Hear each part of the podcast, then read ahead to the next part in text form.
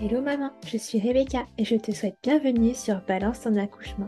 Maman d'un petit garçon et complètement bouleversée par la maternité, je te propose de retrouver ici chaque semaine un ou plusieurs nouveaux récits d'accouchement avec des mots authentiques, sans filtre et sans tabou. L'occasion de partager, d'apprendre et peut-être même de guérir autour de ce grand moment qu'est l'accouchement. Alors si tu es prête, c'est parti alors bonjour, merci à toi de, me de te joindre à moi pour ce nouvel épisode. Euh, alors pour commencer, est-ce que tu pourrais te présenter rapidement, s'il te plaît, en me donnant ton prénom, en me disant combien d'enfants tu as et quel âge ils ont, et puis en ajoutant tout ce que tu aurais envie? Bonjour, euh, donc moi c'est Tiffany, euh, je suis maman de, de deux enfants, qui est deux magnifiques filles qui ont 10 et 4 ans. Voilà. Euh, et, j'ai vécu euh, voilà, deux grossesses et deux accouchements totalement différents. Et, et voilà, je suis ravie. Déjà des grands enfants. oui, oui, oui.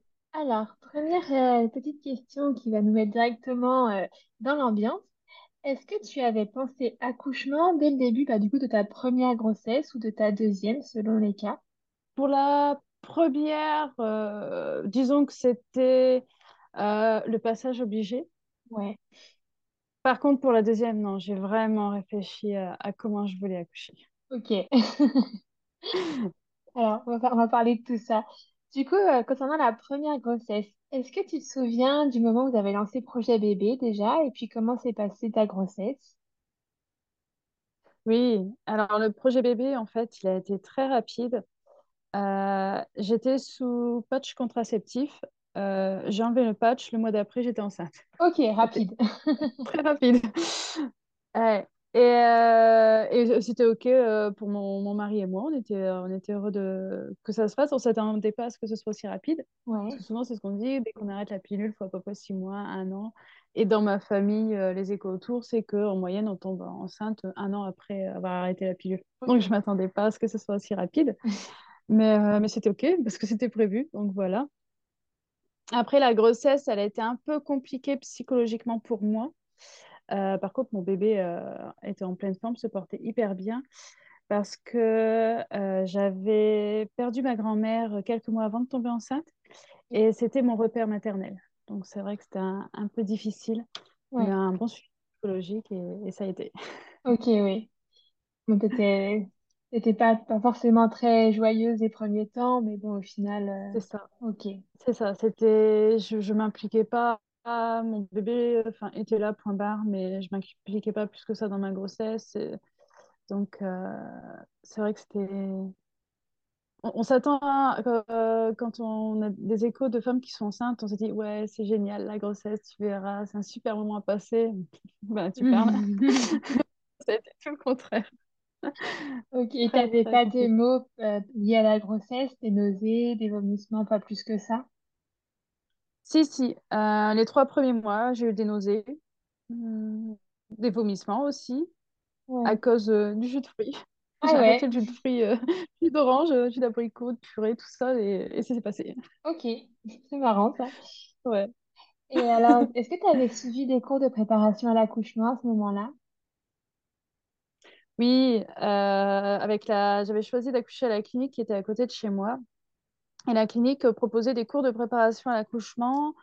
Euh, j'avais choisi le yoga parce que c'est quelque chose que j'aimais bien. Sauf que quand je faisais les cours, euh, j'étais allongée et elle faisait une relaxation. Moi, je m'attendais à faire des mouvements, etc. Donc, c'est pas du tout ce à quoi je m'attendais. Puis après, il y a le cours de prépa euh, classique, on va dire, une fois allongé sur la table, euh, qu'est-ce qu'il est possible de faire? Ok, d'accord. Donc, euh, des, choses qui m'ont absolument pas aidé pour l'accouchement. Ouais, c'est ce que j'allais te demander du coup.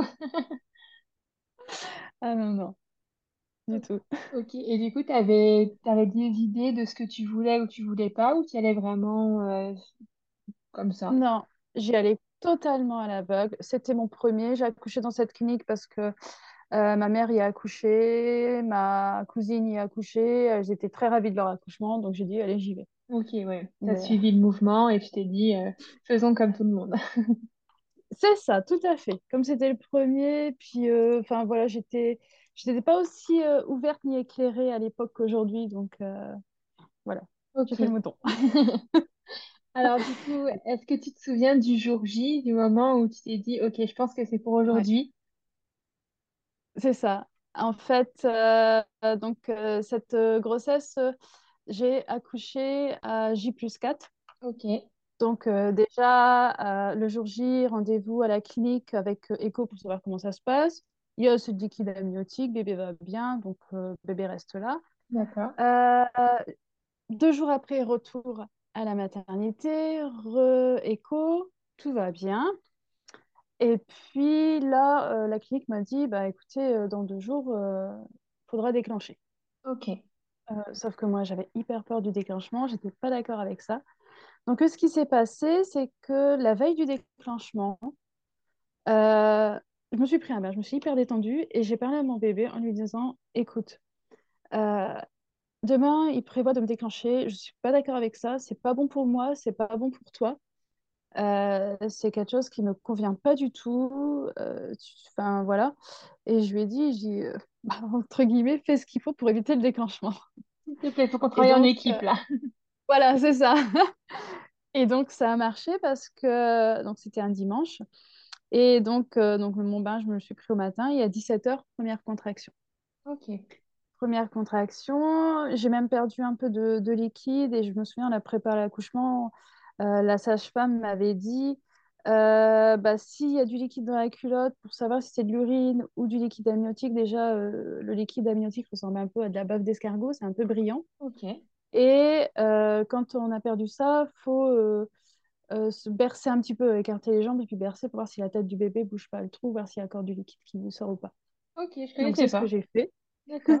Voilà, donc c'est ce que j'ai fait. Il n'y avait pas d'autre liquide qui sortait. Je me suis dit, bon, bah, c'est juste que j'ai euh, j'ai un petit peu uriné et puis voilà. Mais euh, après, j'ai commencé à perdre du sang. Donc euh, je dit, bon, bah, là, on va aller à la maternité. Hmm. Mais apparemment, c'est mon fonctionnement parce que pour mes deux accouchements, c'était comme ça. Arrivé à, à 3, euh, une fois que le col est ouvert à trois doigts, en fait, euh, je saigne automatiquement. C'est le col qui s'ouvre, c'est normal. D'une femme à l'autre, c'est comme ça. Mais bon, quand c'est ton premier, on ne sait pas. ouais, Donc, euh, qui dit saignement, c'est euh, go sous la maternité. Et à la maternité, donc effectivement, j'étais bien ouverte à 3 euh, et j'avais fissuré la première poche des os. Parce qu'il y a deux poches des os et en fait, j'avais fissuré la première, c'est ça le liquide qui est parti, mais tout allait encore bien. d'accord. Et, et donc, j'étais en salle, euh, je sais pas, salle de pré-travail, mais la première salle où on arrive, où on vous pose le monito et tout. OK, Et euh, je suis restée là une bonne heure parce qu'il y avait une césarienne en urgence, donc euh, pas de, pas de personnel pour s'occuper de moi. Il était. Ouais, voilà. Donc pendant une heure, allongée euh, sur la table. euh, et puis comme c'est le premier, on n'ose pas bouger, on reste allongé. oui, Enfin, moi, j'aurais préféré pouvoir marcher, faire quelque chose. J'avais mon homme, je lui souffle sur le visage, et puis je bougeais mes jambes. ouais, parce que voilà, hein, les contractions étaient là quand même. Et après, euh, bah, les sages-femmes arrivent, on m'envoie direct en salle de naissance. Et euh, j'ai dû attendre encore une, peut-être une petite heure euh, pour que l'anesthésiste euh, de garde vienne poser la, la péridurale. OK, d'accord. Est-ce que toi, tu voulais de la péridurale, du coup? Enfin, tu savais pas trop ce que tu, tu voulais, Voilà, euh, la, la norme de, de prendre une péridurale. c'est ça. OK, Voilà, tout à fait. J'ai pris à Paris comme tout le monde. OK. Et, voilà. Et Elle a bien donc, fonctionné, du coup, euh, t'as, t'as, t'as- ça a arrêté les douleurs? ça a arrêté les douleurs, ça c'est clair. Ouais. Sauf que sur la fin, les douleurs sont revenues. J'ai demandé un coup de main, on m'a dit non, vous avez votre dose. Donc c'est tout. Donc je suis passée des toutes premières contractions très légères aux dernières contractions archi fortes. Euh, comme ça. Ah Donc c'était très très sur la fin. Surtout que euh, bon, j'étais allongée sur le dos. Je voulais me mettre sur le dos, la sage-femme me mettait sur le côté. Je ne sais pas trop pourquoi, mais je suppose que c'est pour éviter que bébé descende. Alors que sur le dos, j'avais moins mal. Enfin bref. OK. Donc j'avais hyper mal, franchement. Et puis, euh, truc que j'ai détesté, c'est que j'entends dans la salle d'à côté la sage-femme qui dit Allez, madame, poussez. Bon, bah, l'accouchement doit se faire à côté. Et puis elle arrive dans ma, dans ma chambre Maintenant, c'est à vous. Ah, Ok, travail à la chaîne. OK. Et donc, euh, ouais. Euh, donc elle m'installe, elle, elle baisse le, le lit, comme ils font d'habitude. Et puis là, elle dit allez-y, poussez, poussez. Et l'auxiliaire de péricultrice qui était à côté, enfin, je suppose que c'est une auxiliaire de péricultrice, mais c'était pas une sage-femme, ça devait être une nettoyante ou quelque chose comme ça, qui était à côté. Elle me criait dessus parce que je mettais mal mes mains sur les, barreaux du lit. J'arrêtais pas de dire chut, chut, enfin, vraiment lumière grande allumée, enfin, le, pire, euh, la pire chose pour accoucher, quoi. Et là, la sage-femme, euh, bah, elle met ses doigts euh, au niveau du vagin, puis elle écarte. Elle écarte, elle écarte jusqu'à me déchirer. et bébé sort. Ok, d'accord. voilà. Et donc, euh, ils sortent mon bébé, ils le posent sur moi. Là, l'autre qui me criait dessus, elle me crie Mais tenez votre bébé, tenez votre bébé. ok, je ne sais pas trop quoi faire. Il me sort un truc. Euh, c'est vraiment comme ça que j'ai ressenti. Ils m'ont sorti un truc du corps, ils m'ont posé dessus. Oui, c'était mon bébé, mais bon, euh, voilà. Mon homme bah, coupe le cordon, hein, parce que c'est le c'est les rituels, on va dire.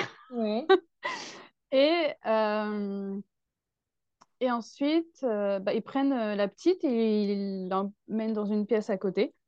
mon homme la suit. pendant ce temps-là, il m'enlève le placenta et il me recoue. Il t'enlève, du coup, tu l'as pas. Le rituel fonctionne. J'ai pas compris. Le placenta, c'est toi qui l'as poussé ou c'est elle qui a été le chercher? Non, non, ils n'ont pas mis les mains à l'intérieur, c'est sûr, c'est moi qui ai poussé. Et, ouais. c'est sûr. Et euh, le placenta, c'est pareil. Ils ont tiré un peu dessus. Enfin, je sais pas comment ils faisaient. Ils enroulaient le, le, cordon, ils tirent un peu dessus, puis ils le sortent. Et euh, ils m'ont recousu. Bon, bien sûr, ça faisait mal. J'avais plus la péri et l'anesthésiant qu'ils ont mis, c'était un spray, je sais pas quoi, mais ça marche pas ce truc. Ok. Donc voilà. Et euh, bah, ensuite, mon homme revient avec la petite dans les bras. Bon, bien sûr, il m'a vu plein de sang, j'en vais garder plein de sang. Il a trouvé ça horrible. Ah oui. Et, euh, et, ensuite, donc, euh, il me nettoie et puis on est laissé euh, pendant les deux fameuses heures tranquille, maman, bébé, papa. Sauf ils prennent du coup ma petite des bras de mon homme et la posent sur moi. Et une fois qu'elles sont parties, je reprends la petite, la rends mon homme. D'accord. Je me sentais pas, je me sentais pas maman. Je me sentais, je savais que c'était mon bébé, mais enfin voilà, il y a eu un truc qui a fait que. Enfin, voilà, t'as pas compris ce qui s'est passé peut-être. C'est ça. Donc après, mon homme, euh, je lui dis, bah, rends-la moi quand même. il me la rend, j'essaie de lui donner le sein. Elle n'avait pas faim plus que ça, mais moi, je ne savais pas comment ça fonctionnait. Du coup, j'appelle une sage-femme qui, lui donne, qui me montre comment donner le sein. Et puis, euh, voilà, elle finit par téter. Et puis, voilà. Et donc, euh, j'ai accouché en 11 heures au total, du début des contractions à l'accouchement. Et j'ai accouché à 3 heures du matin, alors que je devais être déclenchée à 8 heures. Ok, ouais, donc elle a vraiment joué le jeu. Elle a dit, ok, j'arrive à voir. c'est ça, c'est ça. Donc c'était parfait pour moi, le timing. Ouais. Par contre, j'ai vraiment détesté euh, cet accouchement parce que je me suis dit à la fin, euh, enfin plusieurs, pas, à la fin, mais quelques temps après, je me dis, on m'a volé mon accouchement, quoi. J'ai, j'ai rien senti, ils m'ont pris mon bébé. Enfin, voilà, c'était pas comme ça que je voyais les choses. enfin, voilà. Même si je l'imaginais pas spécialement, mais je me suis dit, c'est, c'est horrible, quoi, cette façon de faire. Oui, c'est sûr. Bah, tu as été complètement impuissante dans un jour qui est quand même censé être euh, dédié à toi. C'est ça. Complètement à la merci du, du monde médical et, et, de leurs injonctions. Et toi, euh, enfin voilà, c'est ton premier, tu t'attends pas à ce qu'on te gueule dessus, tu t'attends pas à ce qu'on prenne ton bébé euh, et que tu le revois, je sais pas, une demi-heure après, j'en sais pas le temps qui s'est passé, mais le temps d'enlever le placenta, de recoudre, je pense qu'il s'est passé ouais, peut-être au moins 20 minutes, une demi-heure. Enfin, t'en sais rien. Enfin, voilà, c'est horrible. Ça a été violent. ouais, ouais, j'ai pris ça, ouais, j'ai trouvé ça violent. Et comment tu as vécu le post-accouchement, du coup, au niveau des points? Tu as eu des douleurs? Tu as eu des incompréhensions, peut-être? Euh, Le post-accouchement, en fait, euh, la première nuit, la petite a énormément pleuré. Euh, j'étais obligée de mettre une veilleuse je sais pas, elle sort de 9 mois dans le noir, mais il n'y a que la veilleuse, une petite lumière, qu'on avait une lampe de poche sur un porte-clés, parce qu'on n'avait pas prévu de veilleuse, qui a fait que, que moi je pouvais dormir et qu'elle aussi. Sinon, elle pleurait tout le temps. Tant qu'il n'y avait pas de la petite lumière dans le noir, elle pleurait. Ok. Euh, et puis, euh, en fait, la deuxième nuit, euh, je me suis dit, c'est mon bébé. J'ai c'est mon bébé, c'est mon bébé, c'est mon bébé. J'étais obligée de me dire ça parce que je me sentais une, une ado qui venait d'accoucher, quoi. Ouais. Alors que j'avais 26 euh, ans. je me sens. C'est vraiment cette, cette impression de, de bizarrerie que pour moi, le lien d'attachement, je ne l'ai pas fait tout de suite, en fait. Ouais. Il, s'est fait avec le temps, parce que bon, tout va bien, même la relation avec ma fille. Maintenant, elle a 10 ans. Oui. Mais euh, c'est vrai que j'avais pas ce sentiment d'être mère, vraiment. Ouais, ça a mis un moment à venir, peut-être lié aussi à la violence de l'accouchement, qui n'a pas aidé. Ouais, je pense. C'est ça, tout à fait. Ok. Ouais, du coup, à quel moment tu t'es dit, euh, bon, on va recommencer, on va remettre ça? Eh ben, on a mis du temps. hein. Oui. On a mis du temps parce qu'en plus, euh, mon homme a fait une dépression du postpartum. D'accord. Ouais. Moi, non. On va dire, j'ai bien pleuré pendant la, la grossesse et j'étais suivie psychologiquement. C'est sans doute ce qui m'a aidé à éviter peut-être la dépression du postpartum, mais mon homme, il est passé en plein dedans. Ouais. Et, euh, et ça a duré trois ans pour lui. Donc déjà, tant que ça, c'était pas réglé, on pouvait pas refaire un autre. Et moi, j'avais en- ouais, non. Et moi, j'avais envie euh, d'un grand écart d'âge entre mes deux enfants. Donc, euh, dès que ma première a eu 5 ans, on s'y est remis. Ok. Notre couple allait bien mieux et, euh, et tout allait bien en fait. Euh, donc, on s'est dit, allez, on y va. Et alors, du coup, aussi rapide que la, que la première fois, quand vous avez pris la décision de vous y remettre? Quasiment. Euh, j'ai mis trois mois à tomber enceinte. Ouais, donc c'est quand même assez rapide. Ouais, surtout que là, j'avais un stérilet au cuivre, donc ça, ça joue pas, c'est pas de- des hormones, donc ça joue pas plus que ça. Non, non, ça a été très rapide. Ouais.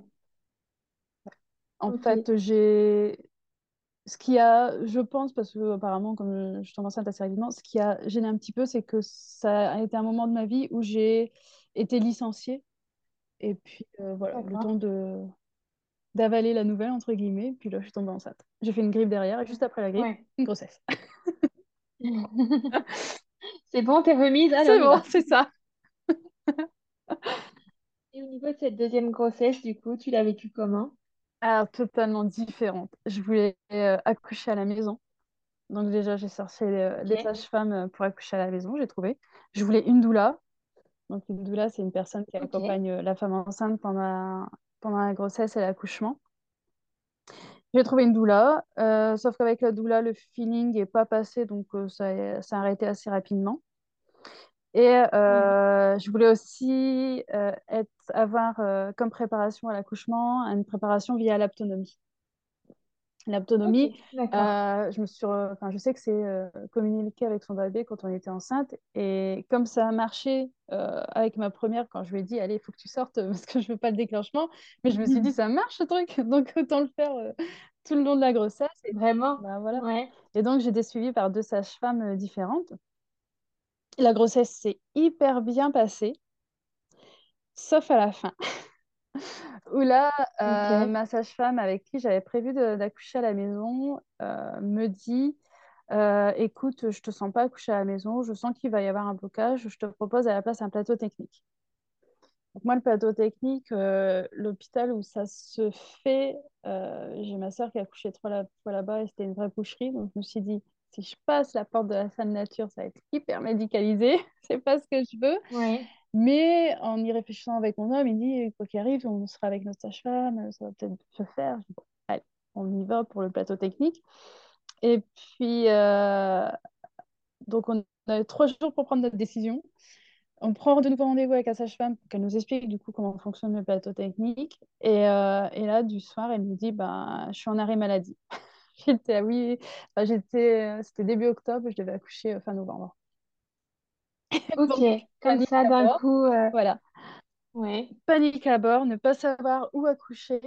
Euh, donc, j'avais le choix entre l'hôpital qui faisait le plateau technique ou un hôpital euh, bah, qui était à côté de chez moi. C'est celui qu'on avait choisi avec la sage-femme en cas d'urgence euh, à la maison. Voilà. D'accord. Et euh, Oui, parce que tu pouvais pas refaire un accouchement à la maison, du coup, parce que les sages-femmes qui font ça, c'est quand même assez rare déjà. Oui, c'est assez rare et le rendez-vous doit être pris euh, dès les premiers mois. Euh, à la fin du premier Donc c'était pas trimestre, possible. euh, c'est, elle n'a plus de place. Ah non, non. Là, Ouais. elle, alors, euh, à l'époque, elle était toute seule dans le secteur. Maintenant, elles sont trois. Mais euh, voilà. Non, non, il n'y avait pas de possibilité d'en trouver une autre. Et Ouais. euh, bah, du coup, on a, on a choisi cet hôpital-là. Et euh, bah, la sage-femme avec qui je faisais euh, l'aptonomie a repris le suivi.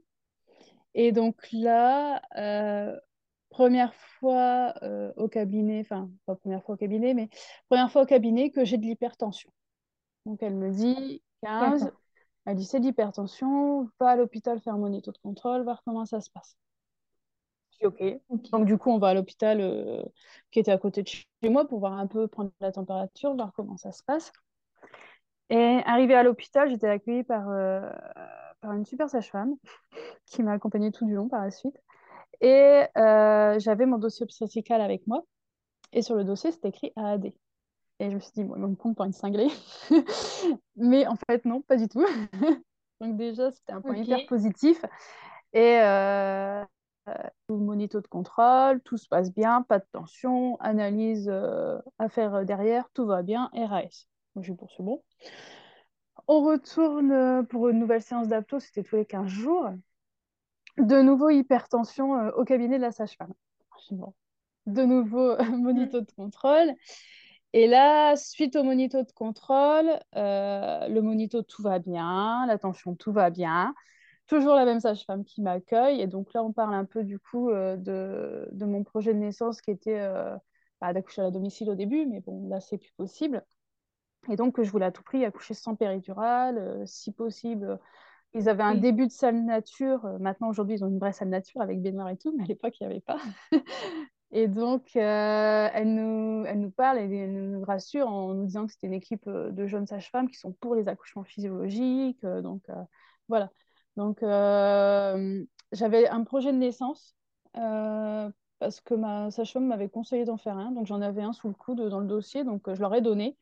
Et, et en lisant le projet de naissance, je me suis dit, OK, c'est bon. Donc, super. OK. Et, euh, et ensuite, du coup, bah, analyse de sang, analyse d'urine. Et là, le laboratoire m'appelle, les analyses d'urine ne sont pas bonnes. Bon, on ne sait pas plus. Je rappelle l'hôpital, la même sage-femme euh, qui me suit depuis le début, euh, qui est au téléphone. Mm. Elle me dit, bah, écoute, écoutez, venez demain et on verra. Donc le lendemain, je vais à l'hôpital. Juste avant, je dis à mon homme, je prends la valise de maternité.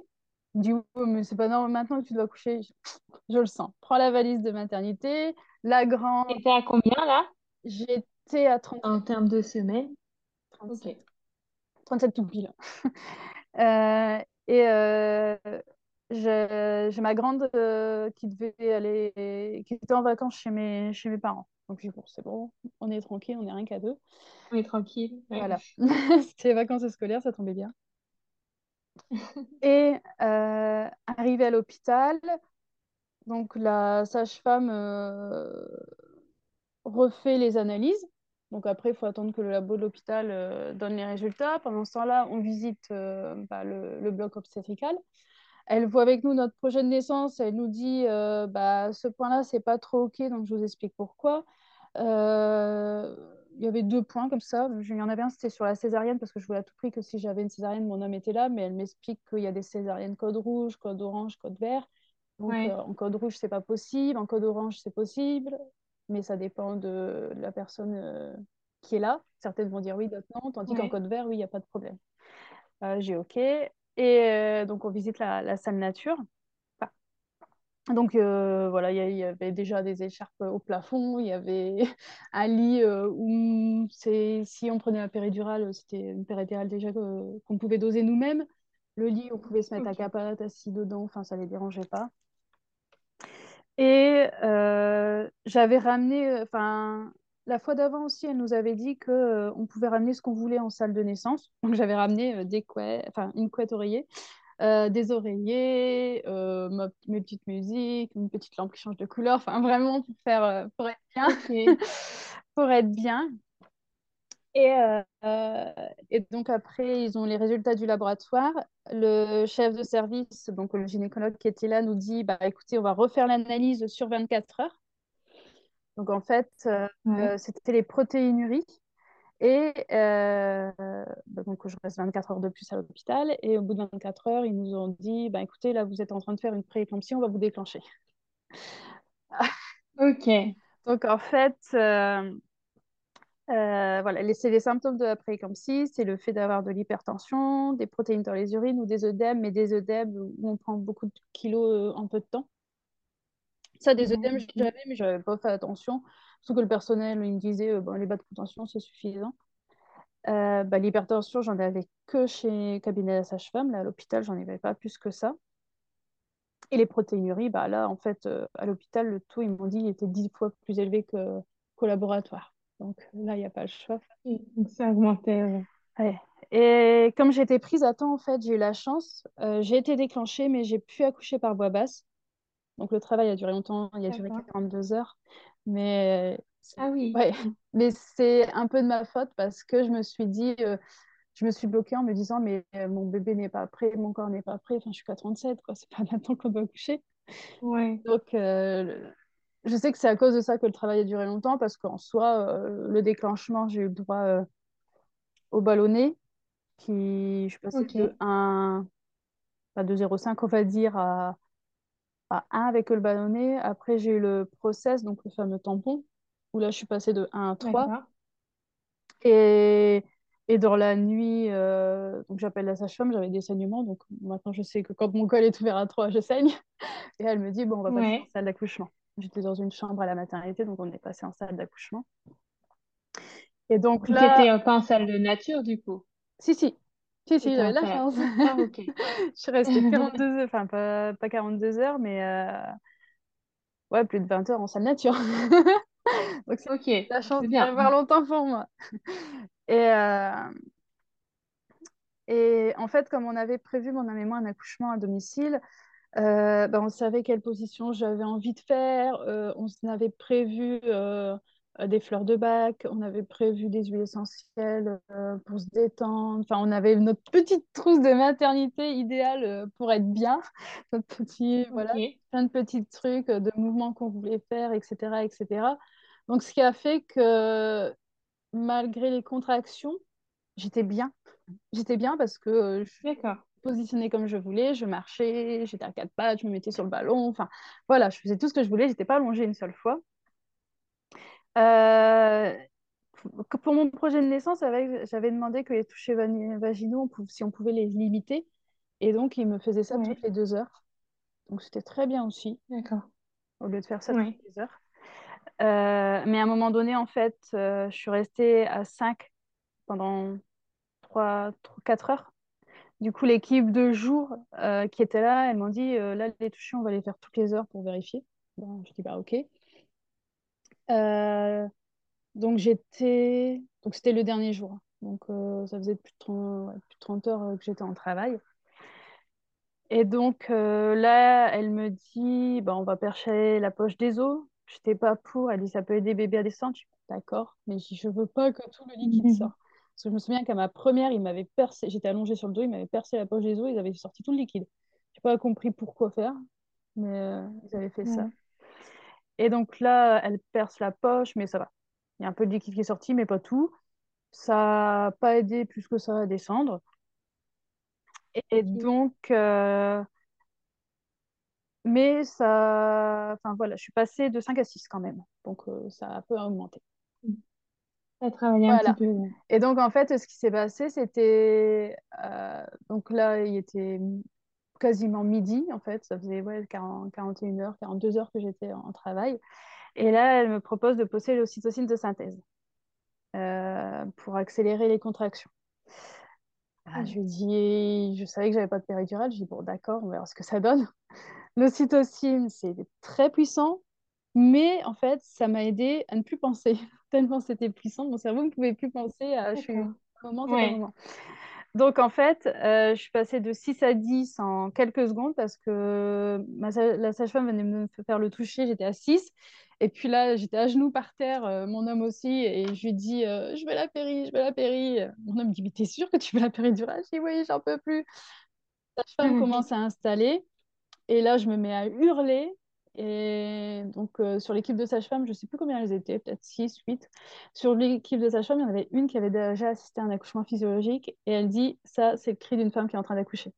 Et donc, celle qui m'avait fait toucher, elle me dit C'est pas possible, je viens de la toucher, elle est cassée. Elle dit Si, si, Donc moi, j'étais à, genoux, à quatre, je me suis mise à quatre pattes et, et voilà, j'ai crié trois fois et bébé est sorti, quoi. bébé est sorti, les sages-femmes, euh, il y en a à peine juste eu le temps de mettre le tablier, même pas la Charlotte. Euh, enfin, voilà. ça a été hmm. très vite pour elle aussi. Le temps enfin, comme j'étais à quatre pattes, j'étais derrière pour rattraper la petite. Mais euh, à chaque fois que je hurlais, en moi, je ça y est, elle arrive. Je sentais la petite qui faisait trampoline, on peut dire, sur le périnée. Sa femme euh, qui était derrière à quatre pattes à dire je vois quelque chose qui arrive. Donc, j'ai dit vite, tablier, les gants. la Charlotte n'a pas eu le temps. Le bébé est sorti. Et malgré le fait que que l'accouchement a été long comme ça, euh, j'ai préféré mon deuxième accouchement, clairement. J'ai vraiment été euh, maître de mon accouchement, si on peut dire, et, j'ai tout senti passer, et voilà. Et c'était génial. Ouais, et tu as réussi à le faire euh, par voie basse et sans péridurale, malgré, une, malgré un, déclenchement. Ouais, c'est vrai. En fait, le déclenchement en soi, ça fait pas mal. Parce que je voulais pas le décollement des membranes parce que je sais que ma soeur, elle a vu ça trois fois et elle dit c'est horrible, ça fait hyper mal. Je dis bon, bah, je vais demander un déclenchement autrement. Donc, euh, ballonner, process. Mais en soi, ça fait pas, ça fait pas mal parce que ça permet aux contractions de se mettre en route. Donc, euh, et comme j'avais, bah, je changeais de position, je pouvais bouger, j'avais aussi les fleurs de bac qui m'aidaient vachement pendant les contractions. Donc, euh, pour moi, les contractions n'ont pas été si difficiles que ça. Et sur la fin, l'ocytocine de synthèse, les contractions étaient plus fortes, mais le problème, c'est qu'il n'y a pas de temps de pause, en fait, avec l'ocytocine de synthèse. C'est contraction sur contraction. Oui. Alors qu'en temps normal, on peut poser une à deux minutes entre les contractions. Là, il n'y a pas de pause, c'est ça qui était chiant, en fait. C'est donc, tu te... enfin, c'est pas que je me sentais pas bien, mais bon, au bout d'un certain temps, forcément, il y a la fatigue, il y a tout ça, tu on n'en peut plus. Forcément, oui. Ouais. Et, en fait, après, sur la fin, les, cris que j'ai poussés, c'est pas que j'avais mal, c'est que j'avais besoin d'hurler, en fait.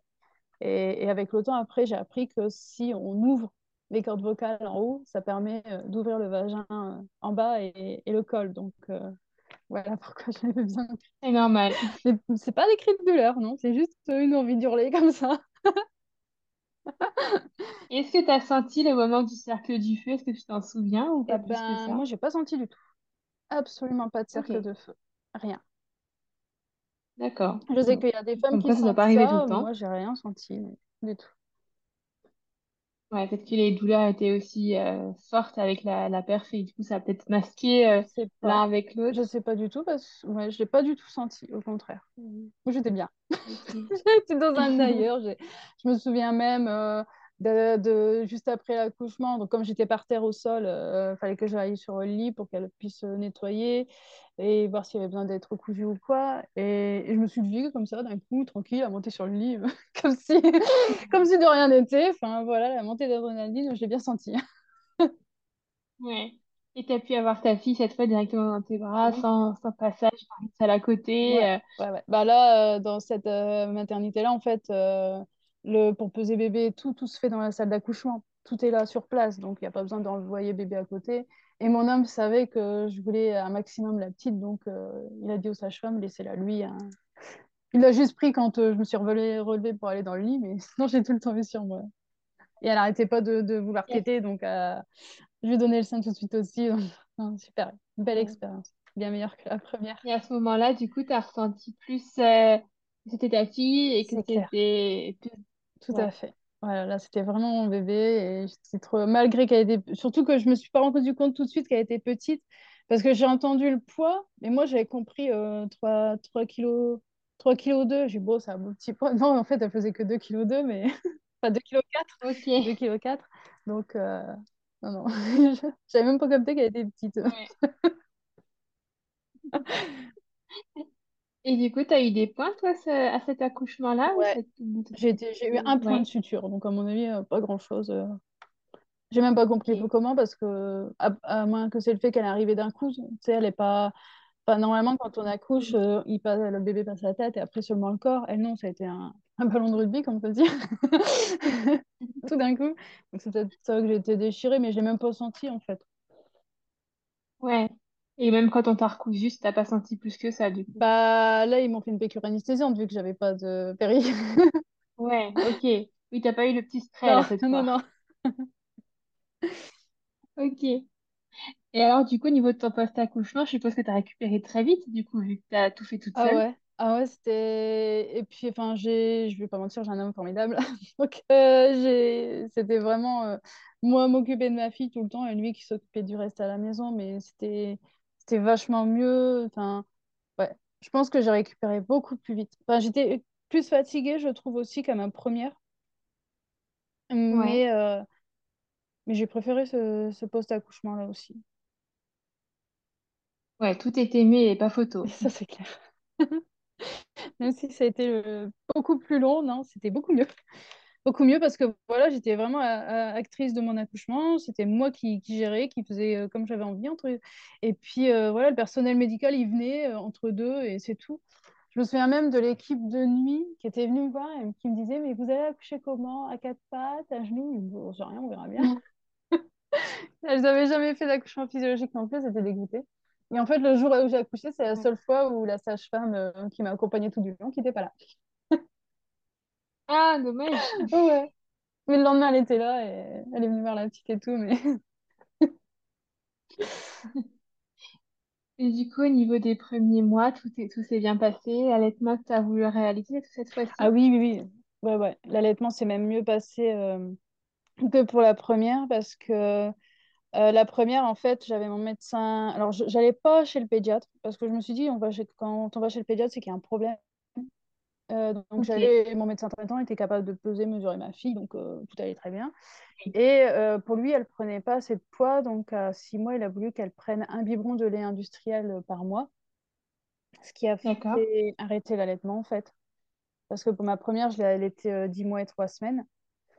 Par contre, Oui. deuxième, j'ai tenté, bah, pour ma première aussi, j'ai tiré mon lait, je lui ai donné des biberons et euh, ça allait. Par contre, la deuxième, euh, j'ai tiré mon lait et j'ai tenté le biberon, mais elle s'étouffait. Donc, à mon avis, elle était trop petite pour pouvoir boire au biberon.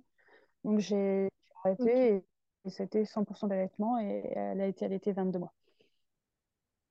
Ah oui, quand même. Ouais, ouais, Ok. Moi, du coup, j'ai vu que tu avais un compte Instagram du coup qui était euh, très tourné vers euh, la pré-éclampsie. ouais. Du coup, maintenant, tu t'es consacré à informer et peut-être à aider les jeunes femmes à prévenir, c'est ça? C'est ça, c'est ça. Quand euh, j'ai eu ma prééclampsie, en fait, j'ai demandé au personnel médical, mais qu'est-ce que c'est que ça? Pourquoi j'ai eu ça? Parce que c'était surtout pourquoi j'ai eu ça.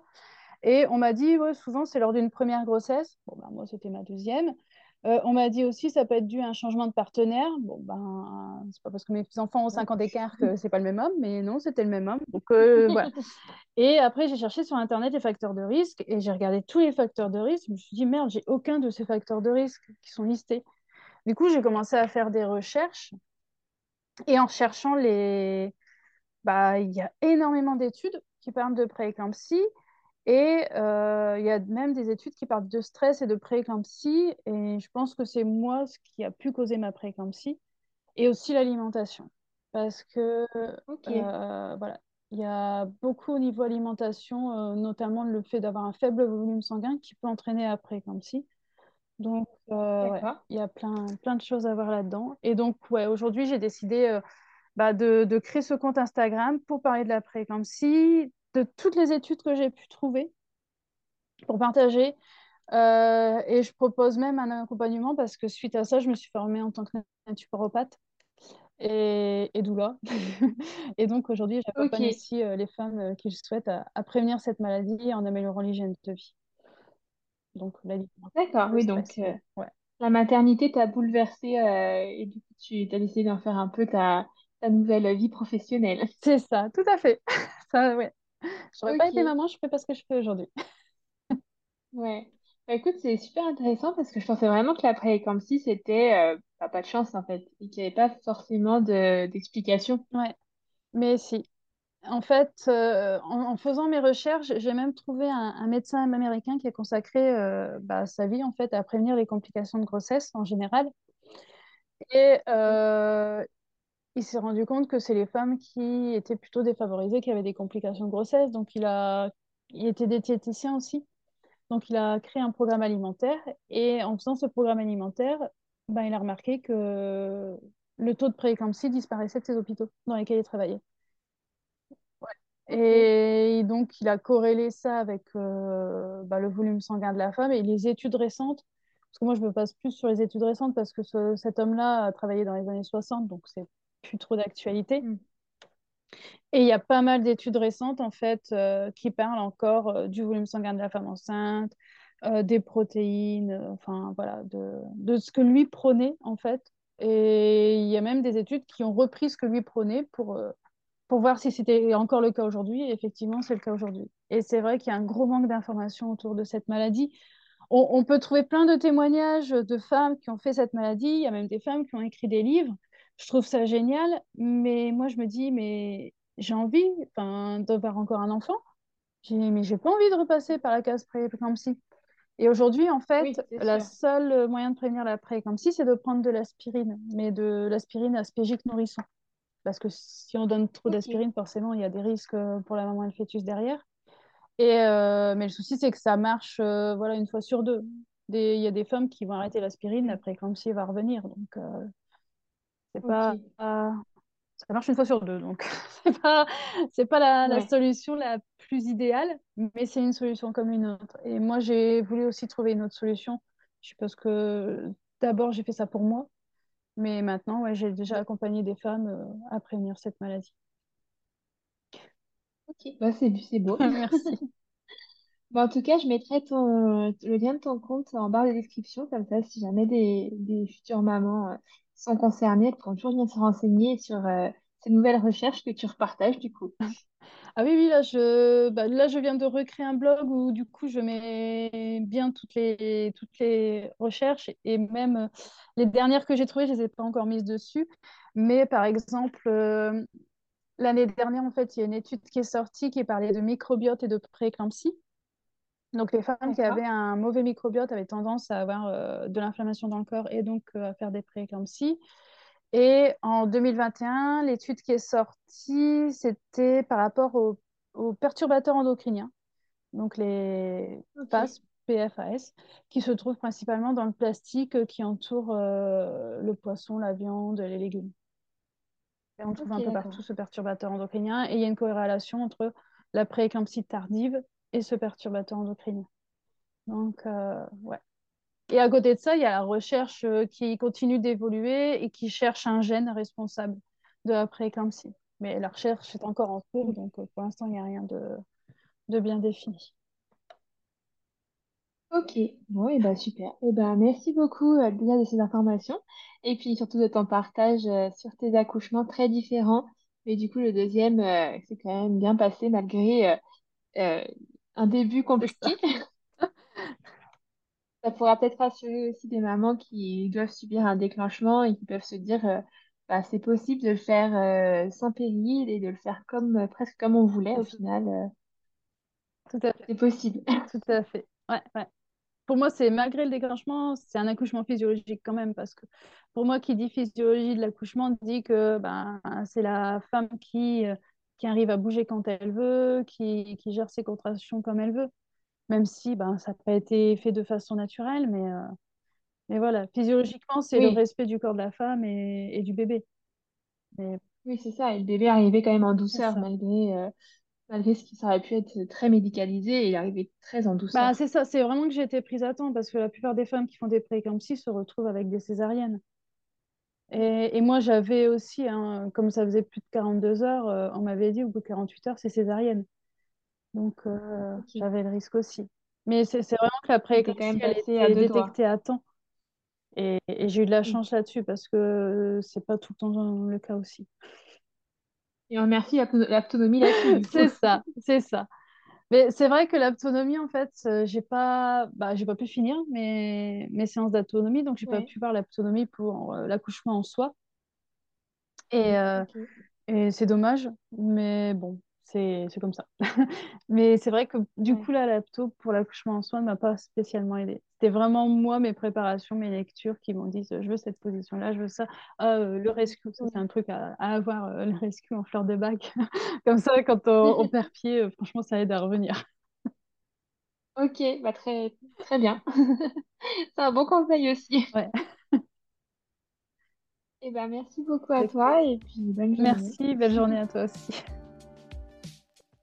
Merci beaucoup d'avoir écouté cet épisode jusqu'au bout. S'il t'a plu, n'hésite pas à me laisser une petite note sur l'application d'écoute sur laquelle tu es actuellement et à me laisser un petit commentaire sur Apple Podcast. Quelques petits instants qui pourront beaucoup m'aider à grandir. Si tu souhaites échanger sur cet épisode ou si tu souhaites toi aussi participer à cette aventure, n'hésite pas à me contacter sur les réseaux sociaux. Les liens sont en barre d'infos. En attendant, je te donne rendez-vous mercredi ou vendredi prochain selon le jour auquel tu écoutes et je te dis à très bientôt pour un nouvel épisode.